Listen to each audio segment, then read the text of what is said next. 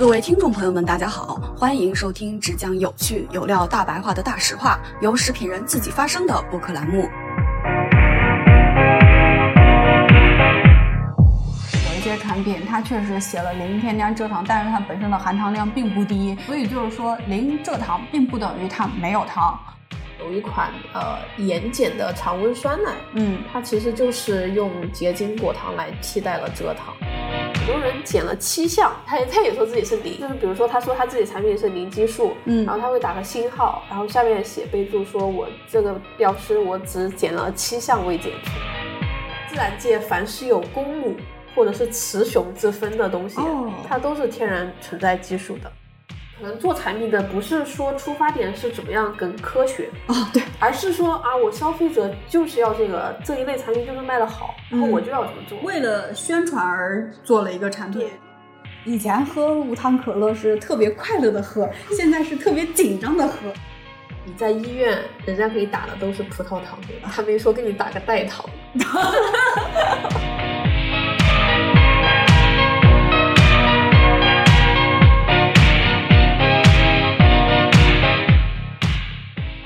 大家好，欢迎收听距离百年老字号还有九十八年的播客节目《大实话》，我是食品圈的大喇叭玉婉柔。啊，最近呢，我们会发现，就是市场上包装含磷率真的是越来越高。你像，基本上我之前还在极客上面吐槽，好像包装上面不写个零，他都不好意思往货架上面放了。有常见的，比如说零糖、零脂、零添加、零反式脂肪酸、零抗生素、零防腐剂、零香精，不啦不啦不啦，真的就哎，感觉都快像说了个贯口了。所以今天呢，我请到我的好朋友干干，我们来一起聊一聊食品包装上的那些零。那我们干干先和我们大家打个招呼吧。大家好，我是甘甘。呃，我是虽然说有食品背景，在食品有五年的这样的一个经历。嗯，好，那你要你先说一下你的观点吧。呃，OK，呃，首先对于呃零添加或者是零声称这样的一个观点的话，我个人认为，嗯，这种零声称其实它并不是一个坏事。呃，对我来说的话，它可能百分之七十它都是有意义的，但是剩剩下的百分之三十，我个人认为就是会有一些过度宣传，嗯呃，就是比较极端，或者是让消费者增加焦虑以及不科学的一些地方。啊、是的，那其实我们一定要追求零嘛？如何解读产品中的零？首先，我们先盘点一下市面上产品的零吧，以及它如何的分类。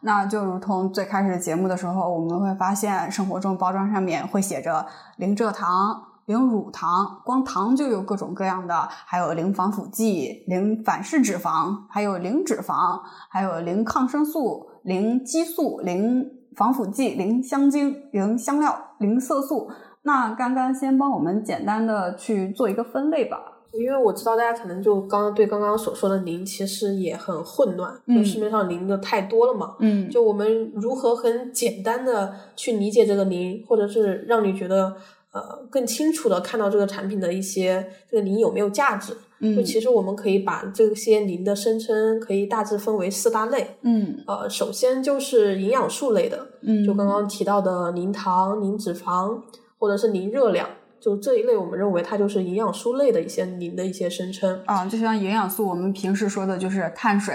脂肪、蛋白质、卡路里啊卡路里，嗯啊，对的。嗯然后第二大类的话就是过敏原类的，嗯，就现在可能敏宝啊，就过敏的会很多嘛，特别是妈妈会对这一类会非常的介意。嗯。所以说现在很多呃一些婴幼儿的产品会有零乳糖，嗯。呃零肤质，或者是有一些产品直接说到了零花生这这哦类的零鸡蛋，对。就是说还有声称说呃不含有八大过敏源，就是也可能有八个零都可能，哦，就之类的，这就属于过敏源类的。嗯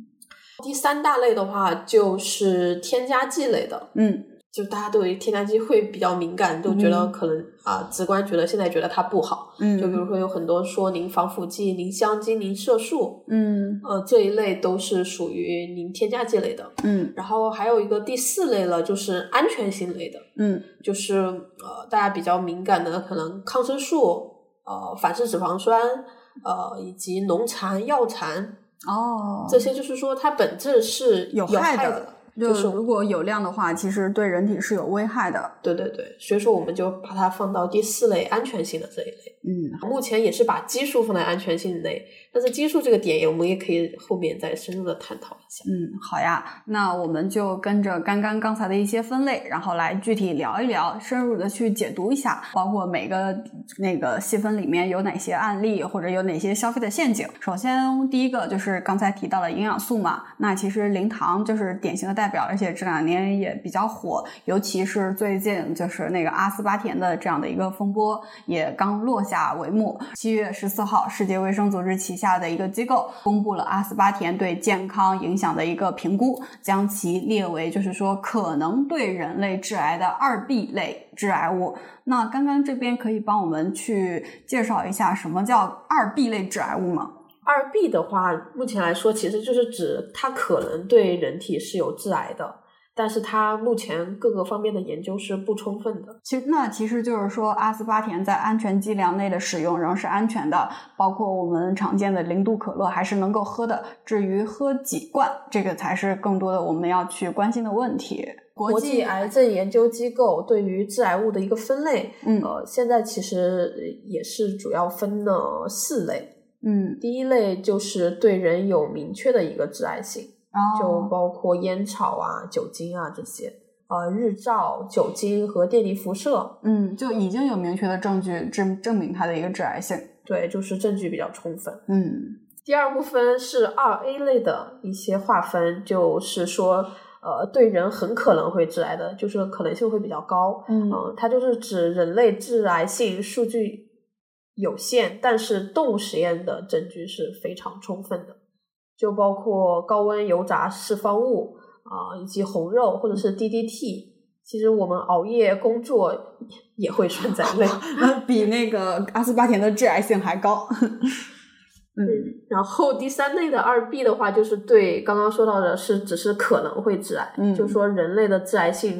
呃证据也是有限的，但是动物性的实验也是不是特别充分，嗯，就包括汽车尾气啊、铅、理发，你可能那染些发这些对对对会有一些嗯也可能会致癌。嗯最后一类的话，就是对癌的对人的致癌性没有办法分类，就呃像咖啡啊、原油啊、汞啊，这个就是其实就是人类和动物的实验的致癌性的证据都都不是太充足。对的。嗯，像常见的就是咖啡啊、原油啊、汞啊，还有包括我们常见的有一些药物。嗯，那其实阿斯巴甜所在的 B 类的话，是可能对人类有致癌，说就是说在动物里面发现的证据也是比较有限的。而且还有一点就是说，致癌的等级并不等于就是其风险的一个程度，就是说我们呃就一定要就是说去杜绝它。而且有的时候我们其实，在生活消费里面是无法杜绝有一些东西的。对，而且就这方面来说的话，其实如果你不谈剂量的话，也有点 耍流氓的成分。嗯，对，最基础的还是得看量。嗯就现在其实很多产品它零糖的这样的声称也可以分啦，比如说有专门只说我零蔗糖，呃，零白砂糖，啊、或者说还有说直接说我零添加额外的糖，就是什么糖都不加的那种。就是不同的零糖，其实它也有不同的声称。其实零糖它主要的，呃，就是说这这种声称的它的起源，就是很早之前，就是大家呃科学研究发现，就是吃糖可能对我们很高的呃糖尿病的一些并发症，或者是嗯其他的健康，它是有一定负面作用的嘛。到可能二零一五年的那个时候，国外实行了很多的糖税，所以说我导致我们的政府也开始呼吁减糖，是慢慢的催生出很多。的产品都在说我零糖，或者是零蔗糖，无论是零蔗糖还是零白砂糖，或者是零添加糖，就是各种各样的零糖的声称都会开始出现。嗯。但是其实我们政府真正的意思是，嗯。呃，我们要所有的额外的添加糖，就是那些油加工食物里面的游离糖，都是要少吃的。那游离糖的概念可以展开帮我们介绍一下吗？可以啊，嗯就是游离糖其实主要包括两类，嗯一类就是我们常常用说的添加糖，嗯就是指人为添加到食品当中的单糖和双糖。嗯呃，比如说蔗糖，其实蔗糖也是包括白砂糖、冰糖和红糖这类的，都其实叫做蔗糖。嗯然后除外呢，还有葡萄糖、果糖以及果葡糖浆等等。嗯就是这个属于添加糖，就是说也是属于有理的糖。嗯还有一类就是说看似比较天然健康，但是也要控制，比如说存在于呃果蔬汁，嗯就嗯它可能榨汁了以后，它其实它也是成为了一个有理的糖，还包括蜂蜜当中的，其实这些就是呃都要少喝。然后其实我们政府就是说这一类糖其实都是要少吃的，啊对，对。但是呃，但是现在这边市面上呢，就感觉就是被大家教育的，可能之前添加的比较多的就是蔗糖和白砂糖嘛，嗯所以说市面上就可能大家都觉得啊，就只有白砂糖或者是蔗糖是有害的。对，这个之前也跟大家聊过，就是有一些产品它确实写了零添加蔗糖，但是它本身的含糖量并不低。其实，所以就是说零蔗糖并不等于它没有糖，包括有一些天然的一些果汁，它其实也是含糖量比较高的。对啊，嗯然后利用这种其实消费者的差异，就是很多零蔗糖的产品，就比如说呃，其实光明有一款呃盐碱的常温酸奶，嗯，它其实就是用结晶果糖来替代了蔗糖。哦，所以就是说，为什么那个酸奶它没有写的零添加砂糖，它也是甜甜的？其实它就是加了一些结晶的果糖。对，但是结晶果糖其实也是要少吃的，嗯就是可能会这种认知的差异，就导致了一些产品吧。嗯其实还有个例子，就是说没那么熟悉的一些糖，其实也在被利用。就比如说烘焙当中的一些海藻糖，嗯就海藻糖可能对烘焙来说，它可能是有一定价值的。嗯，但是其实海藻糖它也是个有利糖，也是哦个双糖，它是要少吃的。明白。但是因为它可能认知不足，而且你看它的名字，它可能觉得哎，好像是个比较新的糖，或者是海藻来源的，觉得它很天然。嗯，但其实它的本质也是一个双糖。对，也是个有利糖，也是要少吃的。但是很多烘焙就会拿它当做一个卖点。啊，那其实这里我们发现很多前几年大家都是零糖产品，现在开始宣称零蔗糖，就是发现其实零糖完全杜绝是不可能的，大家还是有一些甜味的需求，所以呢，有一些比较鸡贼的商家就把蔗糖减掉，然后用一些相对来讲大家不那么认知高的一些东西去提升它的甜味。而且就是说，其实我们所说的减糖，只是要少吃，嗯或者就是说你更多的从天然食物当中去获取。其实糖对人来说也是比较重要的。对，你像我自己来说的话，我就觉得我也没有什么基础的疾病，也没有糖尿病，嗯，然后我也我会觉得代糖给我的感觉不好。你像我自己喝元气森林，我这么多年只喝过两三次，因为我觉得味道实在是不好，我到现在我也是。喝的很少，我超对，而且就喝了两口，没有再继续往下喝。包括每次我们办公室点奶茶的时候，他们会选零卡糖，我从来没选过。我也没选就是。我觉得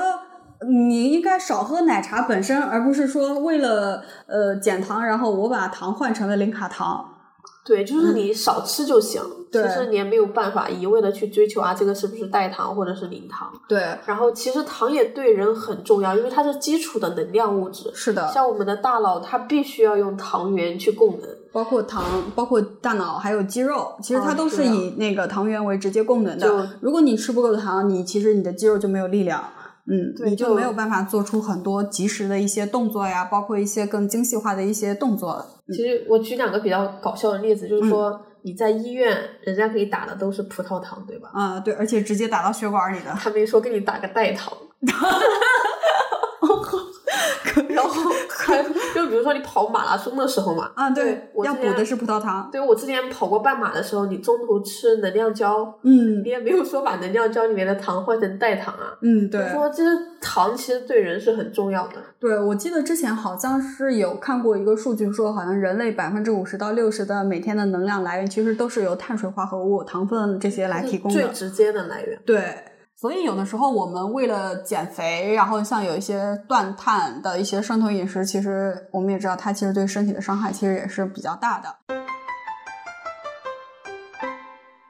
那除了零糖的话，其实还有一个更多被提到的就是零脂肪，还有管零脂肪还是零反式脂肪酸这些，我们也可以来聊一聊。对，就反正就是零脂肪也是属于营养素类的嘛。嗯但是我个人对减肥可能没什么需求所以说我对零脂肪、零卡这些就没有特别大的，就就是有点无感呐、嗯。然后其实我因为我自己还会长痘痘，嗯。然后我的医生会跟我说，脱脂牛奶比全脂牛奶会更可能的导致我痤疮的一个发生。哦，反式脂肪酸那些可能就不不好，嗯但是很多的脂肪它也是有好的，像不饱和的一些脂肪酸，嗯，我们其实实很多人是，尤其在中国人饮食结构中，我们很多不饱和脂肪酸其实是缺的。对嗯，然后这里就是其实除了一个痘痘的问题，就是之前我们节目里面也聊过，就是脱脂牛奶。其实牛奶里面本身含的脂肪也没有很高，如果你不是什么高血脂，医生让你不要喝含脂肪的牛奶的话，就正常选普通牛奶就好了。因为你脱掉脂肪的同时，然后你脂溶性的一些维生素啊，一些其他的营养素也会跟着一起走掉。对对对，对就脂肪里面其实还是比较多好的成分。这些东西它们都是必须和脂肪融在一起，然后它才可以就是被我们吃到肚子里嘛。所以如果你全部饮食中把都吃的是脱脂的一些食物，其实有可能你是会营养不良的。而且的话，零脂肪也不等于完全没有，它是有一个法规的一个限量的，对吧？对的对的，就在法规它其实规定，呃，对于乳品类来说的话，就是液态奶和酸奶，它脂肪含量小于等于百分之零点五，它就是可以声称是脱脂的。嗯然后像乳粉，就是那些乳粉的话是小于百分之一点五就可以叫脱脂。那除了那除了这些营养素类，我们还有一个就是说，我们发现最近身边的人越来过敏越多了，所以我们会发现很多就是这种零过敏源的食物会越来越多。那刚刚这边帮我们也分享一下，就是一些零过敏源的一些食物吧。嗯，我觉得过敏源这个就是用零声称来说的话是很常见的，就是很多产品它都会声称我没有不含有哪些哪些过敏源嘛。嗯所以说，我觉得过敏源的零声称，呃，是 OK 的，就它是有价值的。对因为现在很多人确实要规避过敏。嗯，对，嗯，但是就是大家，我觉得大家有没有想过一个问题，就是我真的是过敏，我就是要规避它吗？就是我要一辈子规避它吗？它到底应该怎么样去说建立这个耐受？哦，你说这个，我想起来，就是很多之前看过有一些报道，就是说，随着我们现在医疗条件越来越好，然后反而是过敏的人越来越多，因为他没有过多的去暴露到自然中。对你通过其实不断的去暴露，就包括之前张医生分享，就是说他会建议呃宝妈们去每周定期的去户外，带着小朋友去玩泥土，这样其实也是在建立自己小朋友的一个抵抗力。对，然后他的抵抗力越好的话，他过敏的东西会越来越少。你反而把它保护在一个盒子里。我记得好像还有一个电影，就把那个人是放在一个罩子里的，我忘记那个电影叫啥了。但是他其实那个人就有点就是对空气的过敏，就是他离开那个罩子之后，他就没有办法生活了。对，就我觉得就是说，真的是不是你要一辈子吃这个零过敏源的这个东西？嗯，就是我其实就是之前有带客户和嗯。他的宝宝去新华医院去看一个医生，嗯。因为他的宝宝是严格的那种牛奶蛋白过敏，哦，就是小时候就是可能吃了一点点就会吐啊什么的，就会很严重，嗯。就导致他就是可能呃当时三四岁啊两三岁的时候，就导致他就是完全就是在他的饮食当中是把牛奶啊牛奶类的所有的乳粉这些成分都是给规避掉的。明白。但是那个医生其实，那个医生我觉得他就是他的最后给他的建议也也让我当时觉得我比较惊讶，因为其实当时没有接触到这方面的东西啊。嗯医生是建议他说，家长让那个家长有足够的耐心来帮助宝宝在年龄小的时候去建立这个耐受。哦，他会建议他，比如说，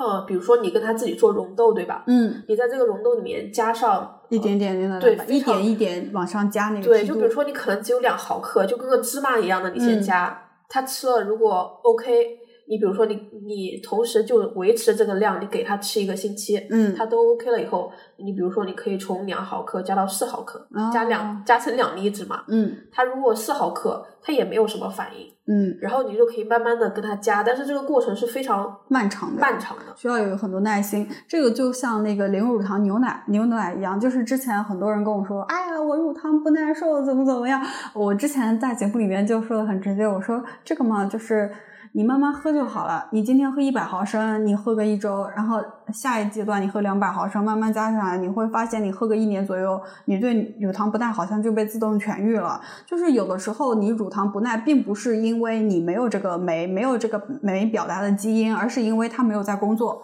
你一点一点的去，你要去训练它，是，对对对，你这个说的很对，嗯就是你乳糖其实就是你长大以后，你可能你看你小时候你天天喝奶，嗯你不要紧的。而且其实，呃，新生儿就是我们人或者是动物，他新生儿刚生下来，他其实体内是有大量的乳糖酶的，嗯因为我们母乳的初乳里面是天然含有呃乳糖的，哦就它是我们天然的一个蛋白质的来源。对所以说你小时候能消化，但是你长大以后，你去吃别的东西了，你不喝奶了，嗯你可能你的那个乳糖的酶，没有工作对，就它量也少，活性也少，所以说你嗯后面再去喝牛奶的时候，你会突然发现不耐受，嗯就是它其实就是跟你的饮食习惯是相关的。嗯，对，就像比如说，呃，有些人吃海鲜，内陆的人吃海鲜会拉肚子，其实就是因为他从小就这个东西吃的少，他你的这个整个的一个消化结构没有说在那边很适应。那他如果在那边长期的生活，没有排斥吃海鲜这件事情，可能吃多了也慢慢就习惯了。对对对，嗯然后这里关于乳糖，其实还蛮有趣趣的一点，就是我们现在我们的一些原料也在做宠物市场嘛，嗯但是其实因为我也是做乳乳品的一类原料的，嗯然后我们的原料里面其实也天然有乳糖。就我们今年参加就是一个宠物展会的时候，就很多客户第一个问题就是问你的原料里面有没有乳糖，然后我就很惊讶，我说。就大家就是乳糖已经变成宠物市场的一个洪水猛兽了，你知道吗？嗯但是实际上，就刚刚讲的，就是说，呃，即使我们的新生猫咪或者是呃，就是新生犬，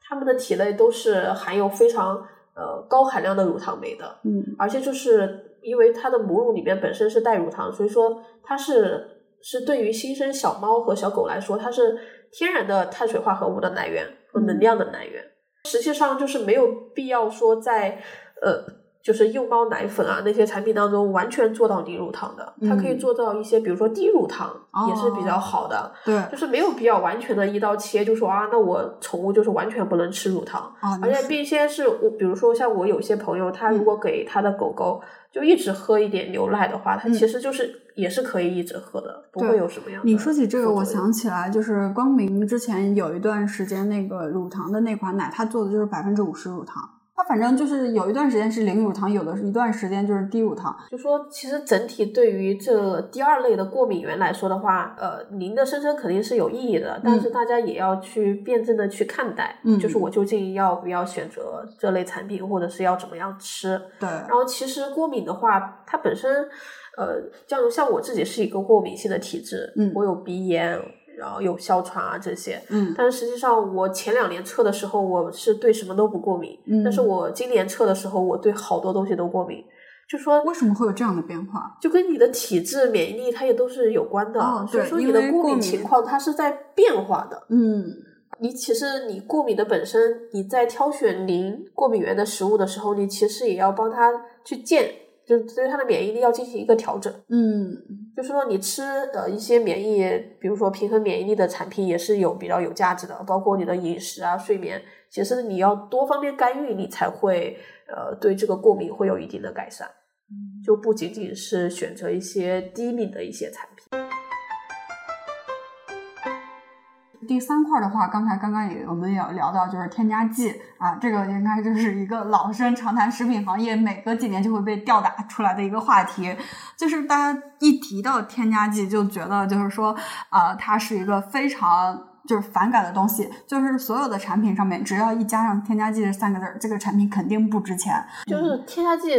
我个人一直认为错的不是这个产品，你知道吗？因为嗯也就错的不是添加剂，而是用添加剂的人。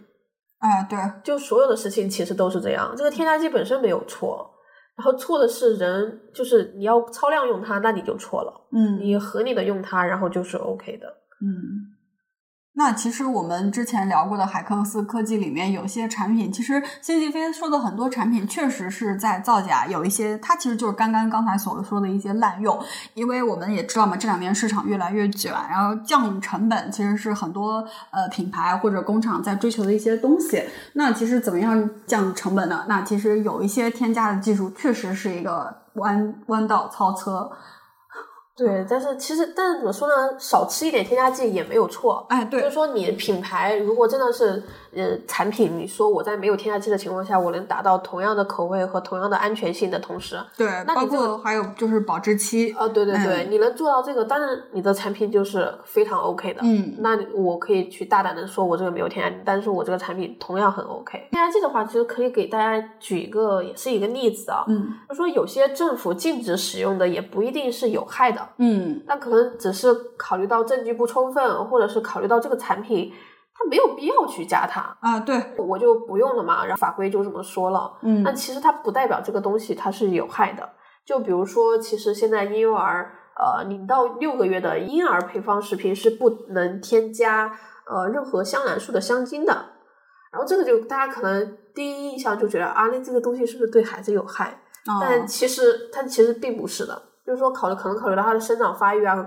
而且就是年龄太小了嘛，嗯就不要接触到这这类物质，说它不不能不能用。嗯，但是其实嗯较大一点，或者是幼幼儿配方，它就是可以用的。嗯，那其实刚才刚刚提到这个香兰素香精，就是我们常见的一个香草味的一个香精。其实，在食品行业中，呃，是很常见的。像我们很多巧克力里面都有添加这个东西。反正要对添加剂有正确的认识吧，就不要去妖魔化，嗯也不要不应该把就是是否含有某种添加剂作为一个卖点吧。添加的背后肯定有它的一个必要性，并且也尊重了我们的一些行业的法规也好。只是说，呃，我们要买一些靠谱的产品，所以就避免掉就是刚才所说的就是是一些人的问题嘛。就我们还是要通过一些靠谱的渠道，然后买一些靠谱的产品，然后或者选择一些比较相对来说比较好的一些品牌。那其实什么样的产品会更靠谱一点呢？那其实就是更多的人验证了它不错，那就相对来说会稍微好一点的产品。所以我觉得就是类似于之前我们节目中嘉宾有分享过的一个观点：当你不知道怎么选择的时候，你可以重做。就其实我觉得沈沈姐的这一点，其实还是相对来讲的话是比较客观的，也没有太多的一个就是代入。那最后一点，我们来聊聊就是安全性相关的一些零添加吧，因为这个东西很多就是有一些像抗生素啊，还有一些激素，基本上就是谈抗生素色变，谈激素色变这样的。对的，嗯就是反正就是这个。第一就是说不好的东西那是肯定要避免的，像抗生素，那这个肯定不能用，那它嗯零抗生素它就是有价值的嘛。嗯，对，然后反式脂肪酸这些就是不好的东西，包包括农残啊、受残这些，其实这些就是本身是有害的，它是有价值的。嗯嗯，但是其实这些东西，其实从供应链或者做产品的角度，这些东西要声称的话，它其实也算是有一定壁垒的。哦，对，因为它既然要说，就比如说零受残或者是零农残，嗯，它是需要经过非常多的检测的。哦，呃，就是比如说以我觉得那个亨氏的这款新推出来的有机果泥，它其嗯实就做的还可以。我个人认为，你可以看到它是说的是，呃，它对原料和成品都进行了双重检测，哦，然后全程最多有三千五百二十五项农产未检出，就说明说它其实对它的呃供应链的上游和下游，它都是有把控的。明白，并真正做到了一个高标准的一个溯源，对对从每一道就是可以从每一道都杜绝了这个一个填呃残留。对，因为这个供应链其实你还要投入，其实蛮多的，这嗯这些检测呀，而且后续你对成品其实还是要检的。对，就是如果你真正做的严格，其实你需要批检，因为你这么声称的话，你是肯定证明自己每批产品都是这样子的。是的，觉得敢这么说或者说多少项的话，其实还是蛮有价值的。嗯嗯、但是这这里其实也有一点，就是说，可能就是以基基数来说啊，嗯就说现在也蛮有趣的，就是点，就是说这种安全性的话，很多人减了七项，他也说自己是未检出，零，他也他也说自己是零，明白。就是比如说他说他自己产品是零基数，嗯然后他会打个星号，然后下面写备注说我这个标识我只减了七项未检出，那其实整个大赛道其实还是挺多的，他只减了那七项，代表我没有这七个，但不含不代表我没别的。呃，第有没有别的我不知道，就是嗯说，反正就是也会钻一些空子，因为现在这种零的声称，它不是一个说说说一定有个规定，嗯我必须减这些都没减出才能叫零，嗯所以说就是还是看产品的本身它是怎么做的。嗯就刚刚提到的，就亨氏果泥的那个产品，其实我自己找的时候，我就觉得，哎，这个产品还不错，嗯就可能我自己后面有娃了以后，我也会买。啊，比较严谨，而且测的数据量确实很大。对，蛮好的，我觉得诠释了这次话题吧。嗯就是大家有空听完这期节目，可以去看看他们的文案。对这个图片的话，回头我们也可以放在节目的那个 show notes 里面，如果大家有兴趣的话，也可以看一下。对那接下来我们聊聊激素。对，因为我觉得激素是蛮有代表性的一个东西，啊因为就前面说说的抗生素、农残这些，就是它本身是有害的嘛，嗯你可能能聊的就比较少。但是激素这个东西，它到底有没有害？就是人体是需要的，我们身体里面就含有大量的激素。对，因为我们天然就是分泌大量激素。对，我们现在因为激素也是属于一种谈激素色变的一个阶段，嗯，是然后可紧张了，尤其对小朋友上面，之前有一些很火的话题，就是啊，这个吃黄瓜会有什么导致小朋友性早熟？对，就是说，其实激素在国内是没有一个正确的认知的。嗯大家对于激素的负面印象其实是源于性早熟嘛。嗯但是性早熟，你想一想那些那些事故发生，它其实很多是护肤品，对吧？就是之前有款护肤品，它是里面添加了激素什么的，哦，就是就是还是刚刚那个道理，就是说激素本身没有问题，有问题是是人的问题，你知道吗？因为嗯它不允许添加，它却它却添加了。哦，对，然后其实真的是人的问题。然后比如说还有一些小朋友性早熟，嗯。但其实是因为他太胖了，可能。哦，肥胖引起的 性早熟，对，就是家长可能喂的太多了，你知道吗？嗯。吃的东西太杂，肉吃的太多，可能嗯都会导致。就是这个东西其实也不是激素的问题，是你喂养方式，明白，就是日常的这些生活习惯的生活习惯的问题，对、哦，对对对，因为现在的小朋友其实一个方面就是喂的吃的多，还有一个就是现在小朋友也在玩 iPad、玩手机，他们不像我们小时候继续玩，一天也在外面啊啊跑不回家。现在小朋友可能就在家里面玩手机、玩手机，一刷，对，就就实际上我们叫先，如果说激素的话，我们要可能看它怎么分类嘛。嗯，就实际上，食品当中激素也是分也是分的。嗯首先第一类就是它天然存在的，嗯我们叫它天然性的内源性的一个激素，就比如说像大豆、嗯蜂蜜、嗯、奶制品，啊，对，对它其实都是有一些天然的激素的。嗯，就是说，呃，就是自然界凡是有公母或者是雌雄之分的东西，哦它都是天然存在激素的。嗯哦。然后第二类就是这里又长知识了，天然有公母、雌雄之分的都是含有激素的产品。嗯，对，然后比如说人工合呃，第二类就是指人工合成的，我们叫外源性添加的激素，嗯就是你额外加进去的，这叫做就是外源性的一个技术。嗯就其实有内源性和外源性之分的。，一个是天然的，一个是后面人工人人工人为加进去的。嗯对对对，就是当然外源性的技术是肯定不能添加的。嗯就所以说，我认为如果产品声称呃零添加激素或者是不使用激素，它是有一定价值的，嗯，对吧？就是它至少杜绝了它没有用嘛。对，没有去外源性的人工去改变它天然的一个产品的一个形态。对，嗯但是其实对于天然的食品本身的激素来说，其实是完全没有必要恐慌的，就它其实是蛮 安全你的。说的这个，我让我觉得很好笑一点，就是有些男孩子不肯喝豆浆，因为他觉得豆浆里面有大豆雌激素。这个就这个就我们可以，你可以你可以听我跟你嗯，讲。好，就首先就是说，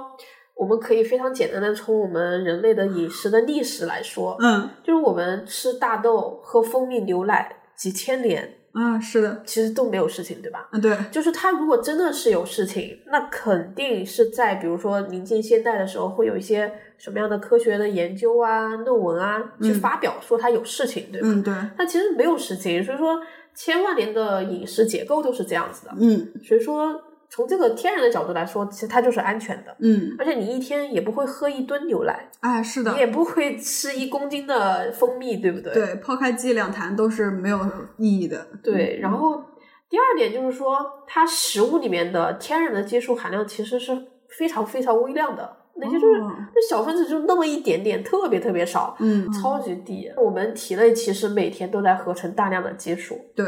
其实我们很多一些行为啊或者状态，其实都跟我们身体的一个激素有关。你包括你今天见了喜欢的对象儿，还是怎么怎么样，你的身体的激素都是在发生改变的呀。，对，就你突然很嗨嘛。嗯所以说，我们人体内的内源性的激素的生产含量是显著高于我们饮食当中摄入的量的。嗯，就说它已经相对于我们自身合成的来说，真的是微乎其微。懂了。呃，同时呢，人体本身产生的激素，嗯也不是说所有的都会进入血液循环，嗯就是说，呃，对我们身体有影响的是我们血液循环当中的那些激素水平。哦就是你可能去医院，有些人会给你，比如说小孩子，他如果身上吃饭的话，好像是会查这个 IGF 的那些值什么的，啊就是那些血液中的指标，嗯实际上是有价值的。嗯，但是人体的代谢其实是高于血液循环当中的，嗯就是说我生产这么多，但是其实我人体也在每天大量的代谢，只有嗯非常少量的部分能够流到血液当中。哦所以说，就是说吃的技术它也不一定能够影响血液循环当中的技术水平。哦，也就是说，刚才男孩子吃点大豆也没关系。对，因为呃，因为像我们日常比较敏感的啊，就是嗯。大家说什么性早熟涉及的什么孕激素、雌激素这类激素，它其实被吃进去以后，要经过肝脏的代谢，嗯。才能被血液吸收。嗯。所以说，大部分的激素其实都在肝脏中会被分解，啊，所以说进入血液的量更加是微微乎乎其其微的。嗯，而而且你一天就是只喝了一杯豆浆、一杯牛奶而已，对，就它的影响真的是微乎其微的。嗯此之外，就刚刚所说到我们的那些孕激素和雌激素嗯这类固醇类的激素，它其实都是脂溶性的。哦，你像如果我们对呃像我们牛初乳的话，嗯就大家可能就之前因为一些法规的原因，大家觉得啊它什么性早熟啊什么的，但是实际上人家牛初乳它是脱脂的，哦就它在法规上就已经被被要求脱脂。哦，它在法规上面要求牛初乳是必须必须脱过脂肪的脱脂的。那你刚才提到那些激素，其实它脂溶性的，所以在脱脂的过程中也已经出去了。对啊，就说它即使脱脂还含有百分之一点几或者二点几的话，就是这些料完全就不够你影不够影响你很大的变化，而且其实这些乳制品其实你一天也吃不了多少，对，我记得牛初乳好像一天就一到两克。对啊，就特别少。嗯，所以也就不太会去存在一些，比如说之前传闻中的什么一个性早熟的这样的一个问题。所以我其实是完全不用担心的。嗯所以说，就整整个来说，就无论从我们就是几千年的这种饮食的历史，嗯就包括我们每天其实摄入量又不高，嗯摄入了以后，它也会被肝脏进行一个代谢，嗯然后就是进很少很少会进入到血液循环，就对我们人体自身来说的影响是非常微乎其微的。所以说，我个人认为，其实是天然食物里面的激素其实是不用什么过多担忧的。啊，也不会就是说有一些家长会觉得有性早熟的这样的一个忧虑。如果小朋友确实出现了一些性早熟，可能要看一下是不是是别的方面的一些原因。对，很多是甚至说是不是一些塑料制品，好啊，像对我也有看到过类似的，有在讲，对，对，因为我们这里说的都是天然的食品啊，嗯就是，但首先你要保证它没有外源性的添加。嗯，对。啊，所以就是说，今天我们也刚才聊的四个里面也聊到了很多，就是说如何看标签，以及就是品牌方的一些比较鸡贼的一些做法吧，如何去藏标签。我觉得啊、大家就回头我们可以稍微总结一下，放在 show notes 里面，也可以供大家去参考一下，以免就是说有一些消费的一些陷阱和误区，然后会被不小心的踩雷。就是其实很多现在的零的一些卖点，嗯，就是可能做产品的不是说出发点是怎么样更科学，哦，对，而是说啊，我消费者就是要这个这一类产品就是卖的好，然后嗯我就要这么做。为了宣传而做了一个产品。对，就刚刚我提到的这些宠物的幼幼猫的奶粉，嗯就是它们其实乳糖是它们天然的一个碳水化合物来源，它们是可以代谢的。嗯然后你可以做个低乳糖，嗯，就是你没有必要完全做个零乳糖的东西。不要太极端啊！包括你这个，我想起来就是呃，就是因为大家不是我们一直有提到薯片，大家觉得薯片不健康，高蛋白低卡路里的薯片就是用一些鱼肉。鸡肉、鸡胸肉，然后来做的薯片。然后这个的话，其实呃，嗯，本身那个用鱼肉和鸡胸肉做的薯片口感其实是比较差的，但是呢，它会通过一些比较重的调味，然后去掩盖一些产品本身的缺点。你说它健康吗？其实它也没那么健康，只是说它去迎合了消费者的某种需求，就是他觉得吃乐事脂肪太高了。然后又没，就都是碳水，就是淀粉嘛。那我给你做一个高蛋白的，我只是满足了你对高蛋白的需求，但我并没有就是拒绝了。就比如说，呃，产品本身重调味，可能我会导致我们高钠的一个摄入，或者说一些调味料的一些带入的一些问题。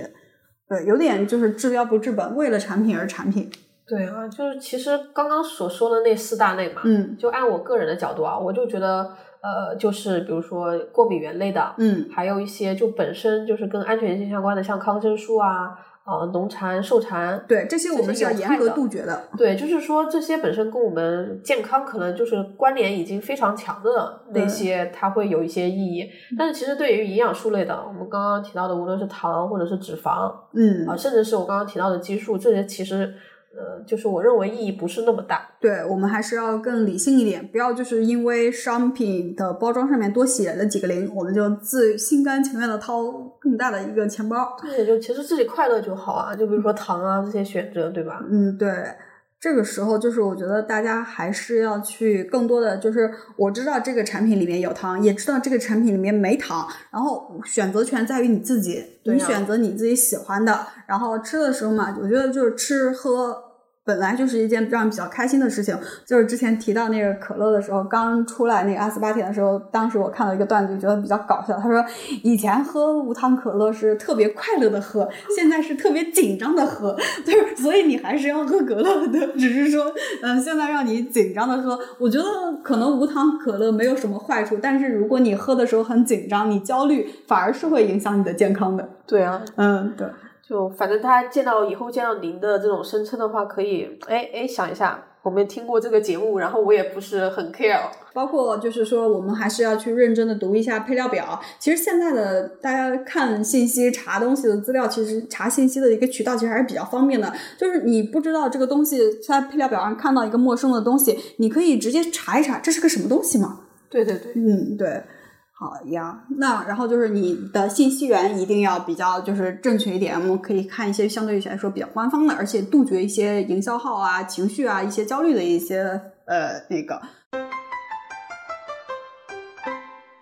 那所以我们聊了这么多，呃，解读的这些零，那接下来我们来聊聊如何看待吧。就刚刚其实我们之前其实已经提了，就是有一些磷的一些来源嘛，嗯，就比如说像糖，嗯，它就是。被很多科学研究证明它有害，然后很多糖税的施行，然后导致糖被当成过街老鼠嘛。呃，虽然说这零糖其实也有好的一面啦，就是让我们在饮食当中减少糖的摄入嘛。哎，对对，糖尿病让我们有减糖的意识。对，就糖尿病可能肥胖率还是有一定控制的，就不能说它完全没有一个积极的作用啊。嗯，我们现在其实零糖的声称是有法规的嘛，就是低于多少嘛。嗯，但其实我我们之前呃，像现在的新加坡，它不是。呃，基于糖和饱和脂肪，它做了一个这种类似标签 A、B、C、D 这种分级嘛？对，最最近比较火，然后它产品上面会贴 A、B、C、D 的一个标识，然后像我们很多喜欢的东西，全部都被列为了 D 类，是吧？然后像那个呃，就是之前就是大家都很不喜欢喝的，像东方树叶啊这种没人买的东西，全部都是 A 类。但其实我们从最近东方树叶的这两年的一个销量的增长，也可以看到，就是说消费者也在意识到。就是说要减糖，所以说这两年东方树叶的市场也慢慢起来了嘛。然后他们也需要，就是说他们意识到说我要买更清洁标签的东西，要简单的配方，要减少就是这些不必要的营养的摄入，尤其是添加糖呀、不必要的脂肪啊等等等等。对，嗯，那我觉得新加坡的这个标识其实是比零糖的声称更有价值的。嗯，对吧？就是你选择的时候又很直观，对，也不会存在说我用了别的糖来替代 蔗糖的这种。对，而且它这个就是说，其实就是帮消费者做了一个信息的透明。就我告诉你，这个里面其实含有什么什么的量，我给你做了一个分级，然后你怎么样选择是你自己的事情。你比如说，我现在刚跑完马拉松，我就是得喝一个高糖的东西啊，那我就选择 D 好了。对。是的，然后比如说我最近在减肥哦，我在 keep fit，然后每天都在努力的去健身，呃，然后我在努力的希望去掉秤。那你其实一定要在选择的时候，你要选 A，对，包括比如说你家里面如果有就是糖尿病遗传史啊，你的父母辈、你的爷爷辈、奶奶辈家里面都有糖尿病，那你一定要去注意 C、D 类的这样的一些产品。对，就是你刚刚提到糖尿病这种嘛，嗯你可能如果简单的看名堂，嗯，它可能还不是说你一定能喝。对，这个是真的是，就包括不仅是饮料，还有就是面包。之前那个有嘉宾分享过，就是有一些面包，他买的那个全麦面包，其实全麦面包并不等于说糖尿病友好面包。那有一个小姐姐，她就吃了糖尿病，就是那个那个全麦面包之后，就血糖飙升得很厉害。对，所以就是说，我们还是要去看什么是有意义的信息。一个就是我们刚才提到，就是说新加坡的这个标识，还有一个就是说我们刚才提到的这个糖尿病和面包的这个，就是这两年有一个食品叫 DGI，对 DGI 这个概念，其实糖尿病可以去参考。对，对，因为它是更有价值的嘛。嗯，它就是就说明说你的餐后血糖对是是怎么样的，你 DGI 就是升的会很平缓，会很慢，对你是有益的。对。但是这个的话，其实有一个点，我觉得有一个，就是我之前看到一个，就是 DGI 黑巧。妈的，谁家的黑巧里面黑巧本来就没有糖，你有必要讲 GI 这件事情吗？那你吃猪肉也猪肥肉也 G DGI 啊？有的时候就是品牌方和工厂厂商就是为了卖点，就是故意去造一些卖点。但是这么怎么说呢？他可能糖尿病人他也不知道自己其实究竟能不能吃巧克力，对吧？嗯，对，但是你做一个的话，他可能就更加直接一点嘛。嗯，对，哎，所以就是说，其实消费者的话还是需要更多的一个信息。呃，对对，相对来讲比较就是能看得懂，不被欺骗。对，反正相相对于新加坡这个标识来说，其实我之前听到营养协会的老师，嗯，他们好像现在正在做一个高糖声称的一个标准，哦，因为我们现在只有零糖、低糖嘛，嗯，对，就没有高糖。嗯就它其实如果设了一个高糖的标准，就是相当于如果你的产品加的糖超过了它的那个值，嗯，那你就必须要标高糖。哦，那这样的话，我们看到高糖的产品就会警惕。对，其实我觉得这个是会比零糖可能更有价值的。对，我觉得反而是零糖的这个宣称，让很多品牌方去藏糖，就把消费者当傻子，陷入一种恶性的循环。然后大家都在卷自己包装上面的零的数量。你你没觉得现在糖的其实原料市场也在一个像大浪淘沙的这种阶段嘛？无论是代糖啊，对吧？毁誉参半，嗯，然后还包括现在就大家对于蔗糖的这种认知，唉，其实也是在慢慢归于理性和科学了。嗯，零的一个宣称其实也是一个双刃剑吧。我们的社会其实一怎么说呢，就是就喜欢一刀切呀、对，就什么都会一刀切，而且主要是一刀走极端。呃，主要是对于其实对于政府来说的话，一刀切它也没什么错，因为它要如果要它不一刀切，它如果慢慢的去做的话，它可能一下子没有办法去 遏制住那个市场的那个动向或者怎样，嗯，就他没有办法很好的管理。我觉得这个还跟行业从业人员本身对国家政策的和导向的一些解读有关系。比如国家说了要减糖，然后那个品牌方直接零糖。对呀，就特别有个过渡。但是其实我有看到有人做一些低糖的什么的，但嗯其实就相当于零来说，它就会很少。嗯，因为它可能它的冲击力和它的卖点就没有那么强，哎，是的，对。其实我们一些营养学会也好啊，还是说一些临床的一些建议也好，就是我们是要减，是要慢慢的去降我们日常摄入的，尤其是刚才刚刚也提到是游离糖，哦，对这些的摄入，而不是说完全不吃，因为糖对于机体的来讲的话，就是我们老生产它来真的是非常的重要。所以就是说，其实减糖和降糖的这个市场不是那么成熟，品牌方和市呃和消费者都有自己的一些需求，然后这个需求并没有更好的匹配到一起，所以一面品牌方在偷偷的藏，做一些不是很好的事情，为了自己的销量去为了迎合消费者；另外一方面，消费者感觉你总是在骗我，你一次一次的又伤害了我，消费者对这个行业也越来越没信心了。嗯，但但我觉得你们觉得这个零宣称其实它也不会，可能这个热度也不会降下来，因为我现在看到很多儿童的品牌，嗯就打出了像比如坚持五个零，为孩子提供健康美味的零食，嗯然后五个零才是什么什么品牌的这种类似 slogan 一样的。哎，大家都在卷零的数量了。对，然后我之前去婴婴童的展，然后他这里就放了八个零，就就就我就觉得哇，那天啊，我看了这么多，呃，可能是很安全，但是我想，哇，天呐，我我这孩子真的是要这么吃吗？嗯，对。那其实就是说，听完这期节目，我们还是希望大家能够区别正常的零和不正常的零。然后大家有的时候没有必要为一些不必要的零去买单，选择比较适合自己的一些产品吧。更多的还是要去了解自己本身。呃，对，就是反正刚刚提到的，就是。对于本身是有害的那些东西，或者是过敏的一些类的东西，嗯，呃，您的声称其实还是蛮有必要的，对对吧？然后，但是其实对于营养素类的呀，呃，这类你大家就可以自己根据自己的喜好进行对，结合自己的身体的一个状况，嗯，哦，对。那其实还有一个在食品行业中比较热门的一个词叫天然。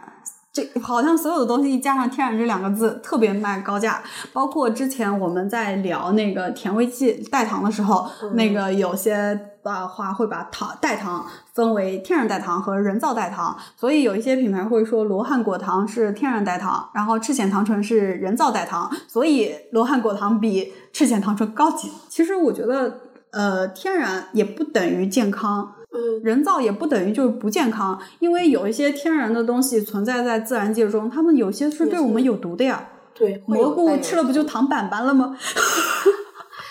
就就是这，其实香精行业它也分天然香精和人工的香精。对，就是天然和非天然，只是说代表它的来源的一个渠道，而和。健康其实是没有一个直接的一个相关性的。天然的东西它要经过加工，对它的加工过程是什么样的？包括加工助剂啊，或者是一些其他的因素。嗯。有没有控制好？对，而且在天然的这个概念呢，在不同的国家是有不同的法规的。有一个有一些天然是指，就是说你只要在自然界中存在这个东西，你就可以说你是天然的。但有一些国家必须说，呃，你这个东西是必须是通过天然的东西中提炼出来的才能叫天然的。这两个区别就在于，比如说一个就是说，呃，你像比如说某 A 原料，它能通过人工合成 A，也能通过天然去提供 A。有一些。些国家认为，就是说，只要自然界中有这个东西，你就能宣称天然。那比如说这个 A，它在自然界中有，虽然你这个是通过人工合成的，但是你也能宣称天然。